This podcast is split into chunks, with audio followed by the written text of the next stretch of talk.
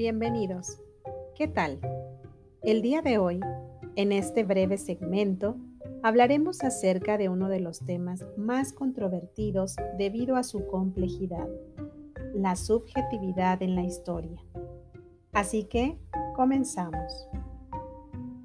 El hombre, a lo largo de la historia, forja distintas ideas de sí mismo, todas verdades, pero ninguna definitiva. Todos los individuos somos producto de un proceso de reproducción. Paradójicamente, el individuo produce sociedad y la sociedad produce a los individuos. La subjetividad siempre ha sido un concepto mal interpretado, transitando polaridades desde la limitación conceptual hasta la sobrevaloración, y al día de hoy aún es centro de discusión por lo que posee y lo que no. Los procesos de subjetividad tenemos que entenderlos como esa explicación que cada sujeto le otorga a la realidad inmediata. Aquí confluyen numerosos factores como las experiencias, los ideales, los gustos, la moral, las condiciones, entre otras.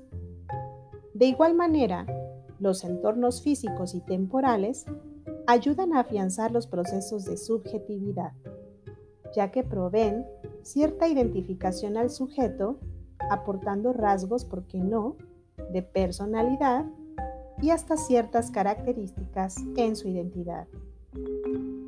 Son tres los pilares considerados como aquellos que edifican la construcción de la subjetividad. La familia, la escuela y la sociedad. Es decir, los mecanismos para la interpretación del mundo tienen en cada sujeto un punto de comunión, los constructos sociales, mismos que comenzamos a adquirir desde el nacimiento y vamos fortaleciendo en cada etapa de nuestra vida. Crecemos concibiendo a nuestras realidades como invariables a partir de nosotros mismos Así que le delegamos al contexto la responsabilidad de solucionar nuestras dificultades y problemas. Permitimos entonces que esos constructos sociales, familiares y educativos, reconocidos como adecuados, determinen quiénes somos, cómo nos percibimos, cómo nos sentimos, es decir, permean fácilmente en nuestro yo. Podemos percibir a la subjetividad desde tres perspectivas, en primer lugar, la subjetividad como realidad mudable, al decir que no se trata de algo finalizado e inmodificable en el sujeto. Tenemos a la subjetividad estructurada, vista como la organización cognitiva en el sujeto, apropiación de la realidad histórica. Y como última perspectiva, la subjetividad emergente, que es la elaboración precisamente cognitiva de aquello que es novedoso o inédito. Semmelman se caracterizó por demostrar y defender que la singularidad presente en cada sujeto es producto de sus interacciones sociales. El autor concibe al sujeto como el condensador de la realidad sociohistórica. Es a la vez producto como resultado de un pasado, pero productor del cambio a futuro. Por lo tanto, las representaciones sociales justifican la cotidianidad, el por qué algo o alguien es como es.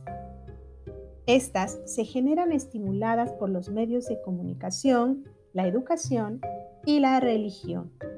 Son el modo en que cada organización social propone la manera de interpretar el mundo y los fenómenos que ocurren a su alrededor. Entonces, ¿qué relevancia posee la subjetividad en la vida de un sujeto? ¿Cómo determina la dinámica de una colectividad? Reflexionemos acerca de la importancia de conocer, comprender y afrontar las subjetividades personales y las de aquellos con quienes interactuamos día a día, con la finalidad de favorecer nuestras interacciones sociales y complicarnos un poco menos la existencia en este mundo, mismo que espera impaciente una genuina transformación. Y para dar ese primer paso, bien podemos echar mano de los conceptos mencionados. Hasta la próxima.